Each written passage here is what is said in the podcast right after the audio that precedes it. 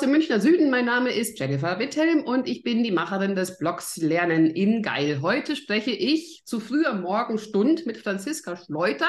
Sie ist Leiterin des Campus bei Maiborn Wolf. Und wenn ich Maiborn Wolf sage, dann ist es für mich immer so ein bisschen mit Kribbeln verbunden. Dann ist es immer so ein bisschen mit Herzklopfen verbunden. Denn Maiborn Wolf ist für mich schon eine ganz große Inspiration. Alles, was Learning und Development angeht. Wenn ich äh, mit irgendjemandem spreche, ja, wie machen wir es denn? Dann sage ich, machen Sie es doch wie Maiborn Wolf. Ich finde es richtig toll, dass wir heute sprechen können. Und ich sage guten Morgen, Franzi, so kann der Tag beginnen. Grüß dich. Ja, guten Morgen. Ja, mit der Anmoderation, was soll ich sagen? Da beginnt der Tag ganz stark. Ich freue mich, dass ich da sein darf. Danke dir. Sehr, sehr gerne. Ich habe ja auch schon mit ähm, Gerrit Mauch gesprochen. Ne? Mhm. Gerrit Mauch, der war ja bei euch so der ganz große, der ganz große Leuchtturm, auch was Learning und Development angegangen ist, ist persönlich immer noch einer meiner absoluten Kings was das Thema angeht. Und er hatte ja. die Vision von einem selbstgesteuerten Lernen beim Maiborn Wolf und ist dann auch, hat am eigenen Ast fleißig gesägt und ist dann auch vor drei Jahren dann zu neuen Taten aufge aufgegangen, also aufgezogen, äh, genau. abgezogen, wie auch immer. Ja. ja. Was ist denn seitdem passiert? Äh, was mhm. bisher geschah? Das würde mich jetzt interessieren. Ja, was bisher geschah? Bisschen beleidigt bin ich ihm immer noch, dass er am eigenen Ast gesägt hat, weil mir geht es da wie dir einfach ein cooler, bunter Hund, der total Spaß gemacht hat, mit ihm zu arbeiten. Und als Gerrit ging, waren wir ungefähr 400 Leute in unserer Kompanie. Und mittlerweile sind wir bei knapp 1000 angelangt. Und diese Vision zu sagen, ja, das ähm, Lernen läuft selbstgesteuert, die haben wir tatsächlich immer noch. Aber zwischendrin kam Corona, wie jeder weiß. Wir sind stark gewachsen. Wir sind plötzlich eine englischsprachige Firma geworden. Das waren wir davor auch nicht. Das heißt, wir hatten so viele Reize, auf die wir einfach reagiert haben, dass wir gesagt haben, okay, ganz selbstgeführt, das kriegen wir jetzt einfach nicht hin. Aber wir versuchen es jetzt mit dem Team, so wie wir jetzt aufgestellt sind, weiterhin diese Vision zu verfolgen und dahin zu kommen, wenn auch wir einfach ein paar Impulse setzen müssen, weil die Reize zu groß geworden sind von außen. Mhm. Soviel ich weiß, bist du demokratisch dann zur Leiterin gewählt worden. Was bringst du denn, also abgesehen davon von gutem Aussehen und äh, hervorragendem Humor, was bringst du denn außerdem mit für die Rolle? Das Wichtigste hast du jetzt schon genannt, ganz hervorragend. Ähm, na, ich bin tatsächlich ein bisschen stolz drauf, dass ich demokratisch gewählt wurde. Und das war einfach, es hat sich schräg angefühlt. Also ich war immer diejenige, die dann trotzdem in die Konflikte reingegangen ist, die trotzdem dann in den Bereichsleiterrunden im Unternehmen vertreten war. Und dann musste man, musste man uns irgendwann überlegen, naja, kämpfen wir jetzt die ganze Zeit gegen diesen Kampf? Ja, so, nein, die Franzi ist nicht die Chefin, nein, das dürfen auch andere. Oder sparen wir uns einfach an gewissen Stellen diese Energie und diese Zeit? Und dafür hat sich das Team entschieden, wofür ich dem Team auch total dankbar bin, mich da einfach quasi als die Bereichsleiterin zu wählen, zu bestimmen und so weiterzumachen. Und aus meiner Sicht sind wir mittlerweile aber selbst geführter als davor. Ja, also es war so mehr so eine Genese von, jetzt brauchen wir eine Chefin, damit wir uns mit manchen Dingen nicht mehr beschäftigen müssen, um jetzt eben weiterlaufen zu können und die alle Leute im Team die Energie und die Zeit haben, sich um die Inhalte zu kümmern. In, du hast ja schon angedeutet, dass es besondere Fälle gab, wo es einfach zu viele Reize gab, wo man sich eine Führungskraft gewünscht hat. Hast du da paar mhm. konkretere Beispiele. Ich vermute ja. jetzt mal sowas wie Gehaltseinstufungen. Ja, Könnte genau. Ja. ja, richtig. Also ich, ich bringe jetzt mal ein, ein, ein eher kritisches Beispiel und ein total positives. Und das eine ist, wie du schon sagst, ja genau, Gehalt. Na klar, letztlich arbeiten wir alle für Geld. Und irgendjemand muss es bewerten. Und wenn ich diese Bewertung plötzlich ins Team kipp, dann nehme ich aber auch einen Safe Space für die Leute, weil es ist natürlich schon auch cool, wenn ich sagen kann, äh, Chefin ist blöd, komisches Urteil und alle sagen, ja, ist richtig. Das ist ja auch eine Art Teamgefühl, das ich da erzeuge, ja. Und ich kann mich aber auch sicher fühlen, dass mich nicht alle um mich herum die ganze Zeit bewerten. Wenn ich aber sage, das Team muss bewerten, ob jemand mehr Gehalt bekommt oder nicht, dann ist es natürlich schwierig. Dann muss man da alle hin. Und hm aber auch ein ganz positives Beispiel mal zum Thema Wertschätzung der eigenen Arbeit. Das ist total cool, wenn ich aus dem Team viel Lob mitbekomme, Anerkennung, Wertschätzung. Aber manchmal ist es eben doch was anderes, wenn ich jemanden habe, wo ich weiß, wow, der oder die hat einen ganz anderen Weitblick, kennt viel mehr im Unternehmen, hat schon mehr gesehen. Und die, wenn jetzt sagt, das war ein richtig geiler Job, dann ist das schon auch nochmal ein anderes Gefühl. Mhm. Ja. Kannst du ein bisschen einen Überblick geben oder gerne auch ein bisschen mehr Überblick geben, wie die Weiterbildung aktuell bei euch aufgestellt ist? Mhm. Also so die, die Grundvision oder der Grundgedanke ist, zu sagen, Lernen und Arbeiten so nah wie möglich zusammenzubringen. Dass man nicht mehr eben rausgeht, um zu lernen, sondern die Dinge direkt umsetzt, sodass wir uns erstmal platt gesagt um den Transfer keine Gedanken mehr machen müssen, ja, von Lernen zur Arbeit. Und da machen wir viele Dinge. Ähm, letztlich schnappen wir uns jedes Format, was uns für sinnvoll erscheint, in dem Kontext. Also das ist von ein Coaching on the Job, wirklich im Projekt, die Leute miteinander, ein Peer Programming. Es kann aber auch mal sein, dass man sagt, Mensch, wir haben jetzt hier ein neues Thema, das wir gerade größer aufrollen, sowas wie Cybersecurity. Dann machen wir so Formate wie ein Fitnessstudio. Also wir treffen uns über mehrere Wochen hinweg, jeden Donnerstag, 9 Uhr, eine Stunde. Und da gibt es einfach Vorträge zu dem Thema. Die Leute können hinkommen, mitdiskutieren, Fragen stellen. Also ganz unterschiedliche Dinge. Und am besten merken wir, kommen bei uns die Lernreisen an aktuell. Und die Lernreisen sind bei uns einfach eine feste Gruppe über einen gewissen Zeitraum, zwischen vier und sechs Monate meistens, verschiedene Inputs, aber auch von uns als Campus eng betreut im Sinne von, wir geben Impulse, wir leiten an, wir sind immer wieder da, um auch so ein paar Special Effects zu machen, um die Leute wieder daran zu erinnern, hey, Lernen im Alltag. Das ist es. Das ist das Ding, wo wir hinwollen. Mhm. Das ähm, Format Lernreise ist mir natürlich bekannt. Das Format Fitnessstudio kannte ich noch nicht. Habt ihr noch mehr in der Richtung, was so exotisch klingt? Das ist kein Wunder, weil das haben wir selber erfunden. Also eigentlich ja, Volker Mayborn, der auf diese Idee kam und meinte, wir machen sowas wie ein Fitnessstudio. Wir alle, okay, super cool. Ja, gestern erst, aber das haben wir noch gar nicht etabliert. Dann haben wir uns überlegt, es wäre doch geil, wenn man bei uns so eine Art Nudging-Service buchen könnte. Beispielsweise jemand ist neu in einer Projektleiterrolle und möchte immer wieder an das Thema Risikomanagement erinnert werden. Und dann zu sagen, hey, lieber Campus, bitte im folgenden Abstand erinnere mich doch bitte dran, dass ich das immer wieder mache und gib mir was an die Hand, womit ich das gut tun kann. Und das wahrscheinlich nicht irgendwie als nerviges Pop-up in einer App, weil daher kennen wir ja das Nudging-Prinzip. Das kommt dann genau. immer, auch wenn ich sage, zu der und der Zeit soll das kommen, das nervt immer. Weg damit. Ja, das haben wir auch gemerkt, genau. Darauf geht. Ähm, also, also sind wir eine IT-Company, aber eine App geht gar nicht bei uns. Also ja. Total ja. stressig. Genau. Und bei nee. euch kommt dann wirklich persönlich jemand vorbei oder ruft mich an oder schreibt mir eine kleine Challenge auf, die ich erledigen soll?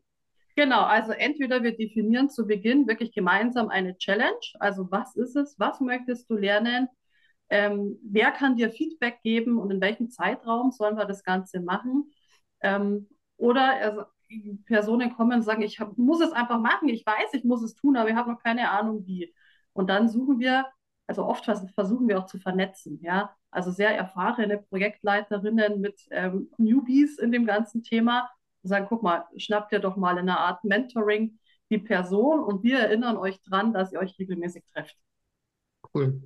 Ja, eig eigentlich relativ simpel zu stemmen auch, ne? Man, ja. Habt ihr wahrscheinlich auch irgendwie dann praktisch auf eurer Seite dann Outlook-Reminder heute melden bei?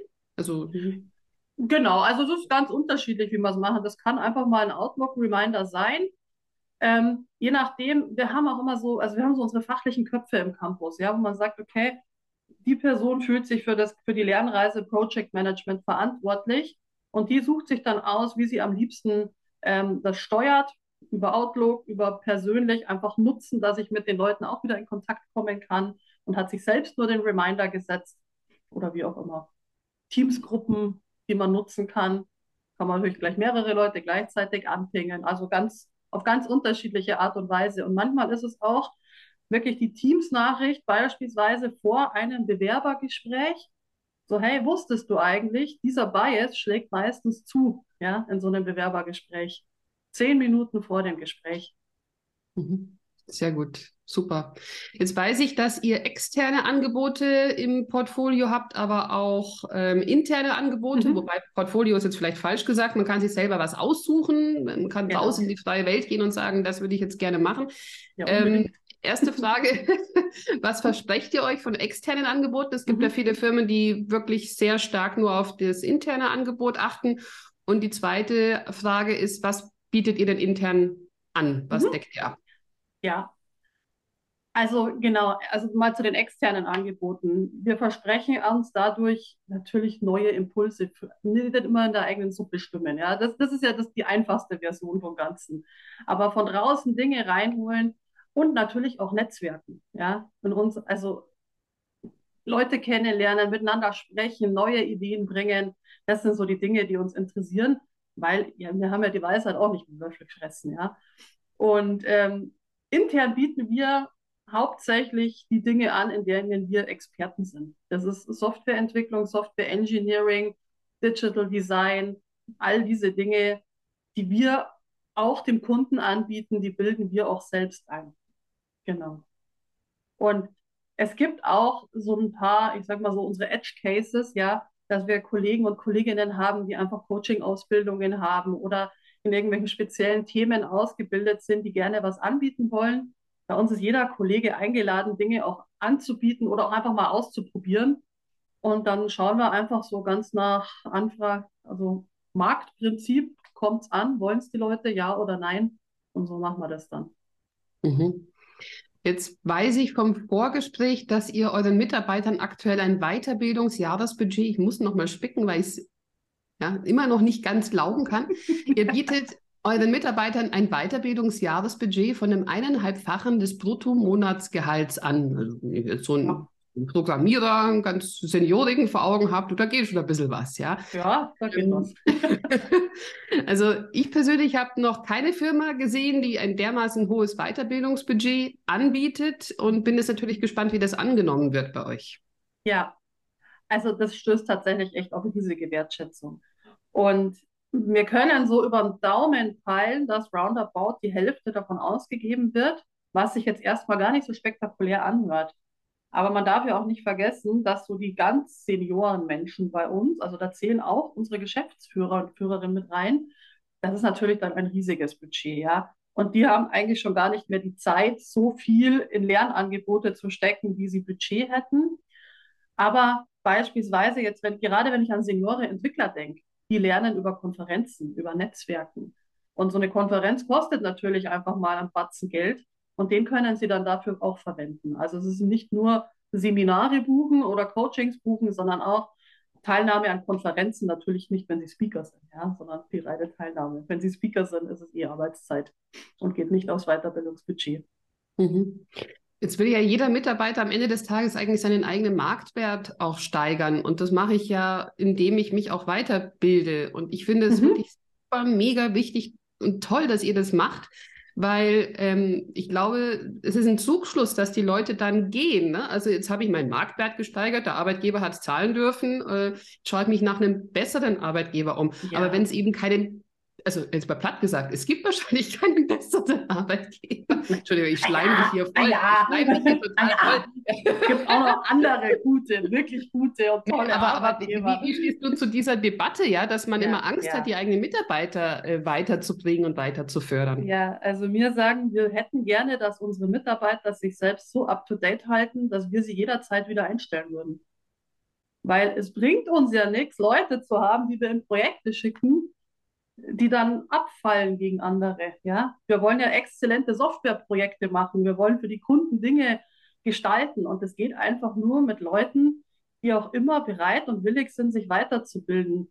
Und ich finde diese Debatte ehrlich gesagt ein bisschen witzig, weil als Arbeitgeber will ich ja auch gut ausgebildete Menschen einstellen. Ja?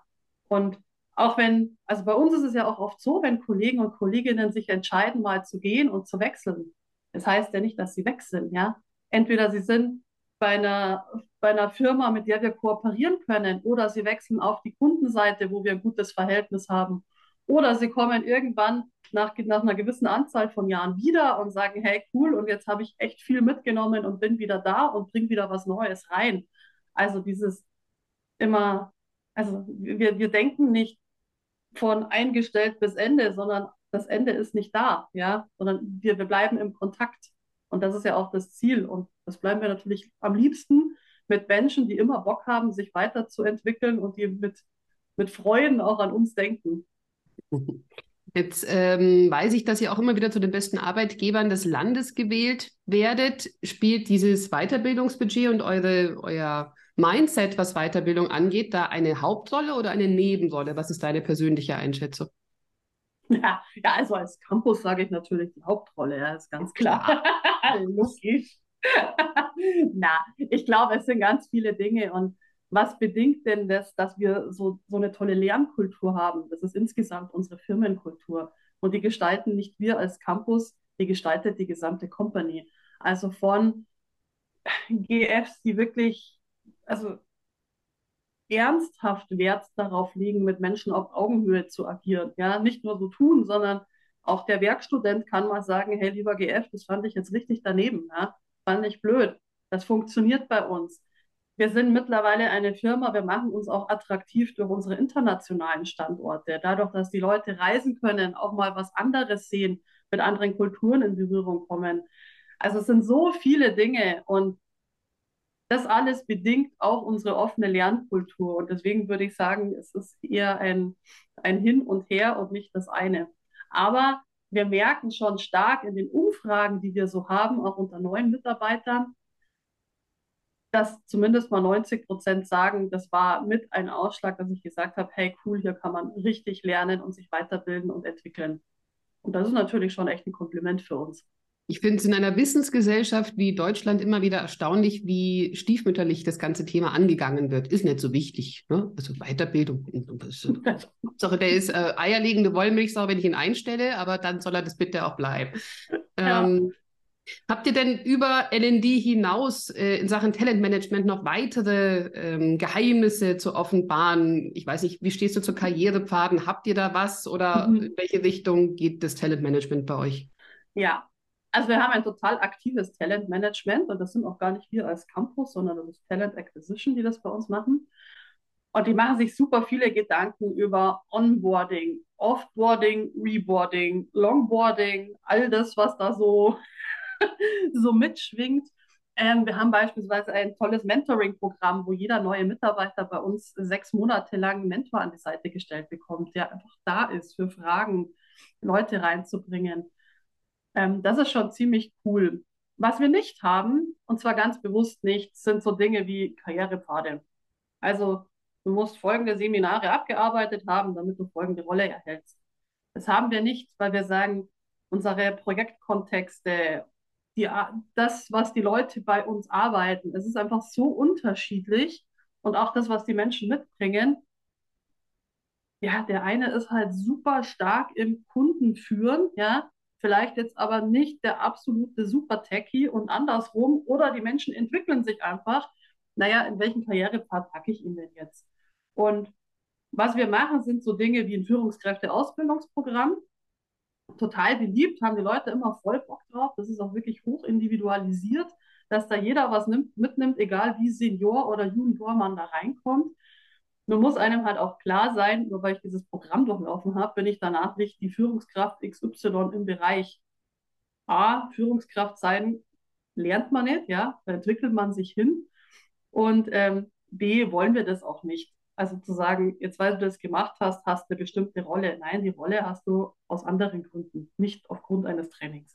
Ist äh, Lernen bei euch eigentlich bei HR aufgehangen oder ist es woanders aufgehangen? Es gibt nämlich häufig die Diskussion, dass Lernen vielleicht ja. auch sinnvoller im Bereich Operations wäre. Okay, also jetzt wird es ganz wild. Ui. Wir haben keine HR. Wir haben keine ah. HR. oder, also man nennt sie jetzt auch People and Organization oder People and Culture. Haben wir auch nicht. Haben wir, nicht. Haben wir alles nicht. Was wir haben ist, wir haben, ich würde mal sagen, drei Bereiche, die sich grob um dieses ganze Thema kümmern. Wir haben einmal unser Employee Service Center. Wir sagen immer so ein bisschen scherzhaft, das ist so das Bürgerbüro bei uns, ja. Die kümmern sich um die Verträge, Workation, Elternzeiten, all diese vertraglichen Dinge. Wir haben eben Talent Acquisition, wie klassisch Recruiting, aber auch diese ganzen Dinge wie Longboarding, Onboarding, Boarding, ja. Und wir haben uns als Campus eben zum Thema Lernen. Und wir drei Abteilungen sind natürlich immer total eng im Austausch. Ja, was passiert gerade? Aber wir drei sind auch alle total eng an unseren operativen Bereiche, also die, die quasi im Projekt das Geld verdienen, weil wir müssen ja mitkriegen, was wollen, was müssen denn die Leute lernen, worauf muss man denn gerade reagieren. Das heißt aber, wir hängen jetzt nicht in Operations, wenn man es so will, weil wir nicht diejenigen sind, die das Geld reinbringen. Aber es gibt auch nicht dieses äh, klassische HR. Und beispielsweise verdienen wir als Campus auch hin und wieder Geld, indem uns Kunden fragen und sagen, hey, ihr habt da so eine coole Ausbildung, eure Leute schwärmen davon, dürfen wir die denn nicht auch mal haben? Ja klar, dann wollen wir natürlich auch, dann lassen wir natürlich auch unsere Kunden gerne mitlernen.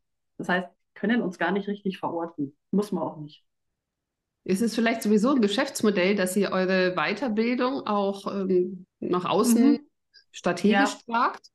Ja, wir denken tatsächlich immer wieder drüber nach. Ähm, es war jetzt einfach so, dass wir gesagt haben, wir sind jetzt so stark gewachsen in den letzten Jahren. Wir sind jetzt 1000 Mitarbeiter international. Da wir gesagt haben, jetzt muss man erstmal das auf, also dieses ganze Wachstum und äh, auf die Reihe bringen. Jetzt ist es aber so, dass wir eine Schwesterfirma gegründet haben, namens Ochemba. Genau.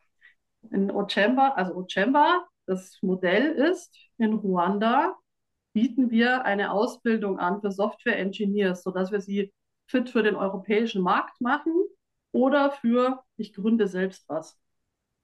Na, da bieten wir jetzt eine Ausbildung an. Also theoretisch könnte der nächste logische Schritt sein, wir machen das auch bei uns.